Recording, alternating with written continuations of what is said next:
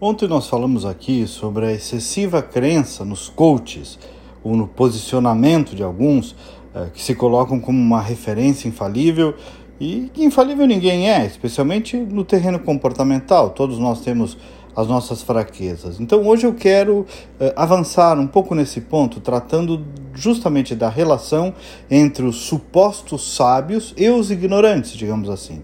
E quanto é preciso ter cuidado com essa dependência que se cria de algumas pessoas em relação a essa ou aquela pessoa, a esse ou aquele profissional, a esse ou aquele sábio ou coach de qualquer área.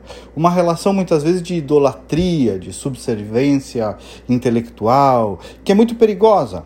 Então, calma, prudência, como dizem os antigos, sempre pense pela sua cabeça. Ninguém sabe mais sobre nós do que nós mesmos, nada substitui nossa mentalização e nossa própria atitude ou nossa mudança de atitude. Uh, muitos ouvem uma ordem sobre sua vida, sua relação, seu trabalho e saem cumprindo, porque alguém disse. Nesse final de semana na missa, até estava me lembrando que o Evangelho falava, em outras palavras, claro, que o pensamento da sabedoria dos homens nem sempre é o pensamento da sabedoria de Deus. E que às vezes essa sabedoria se revela não pelos sábios, mas pelos simples, pelos pensamentos simples.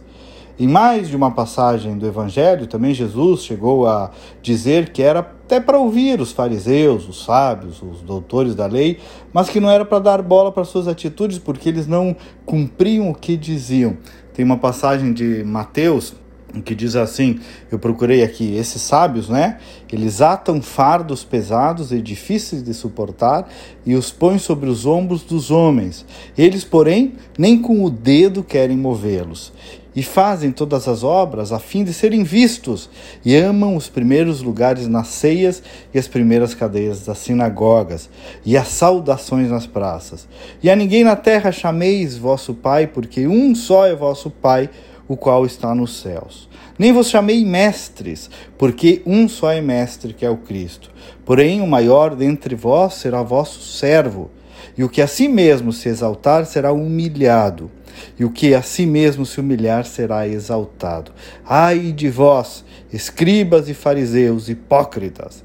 Exteriormente pareceis justos aos homens, mas interiormente estáis cheios de hipocrisia e de iniquidade. Que bela lição! Me procura no Instagram, no Facebook, no Twitter, no Spotify, Kleber Benvenu com Gênio no final. Espero você lá. Até amanhã e vamos com fé.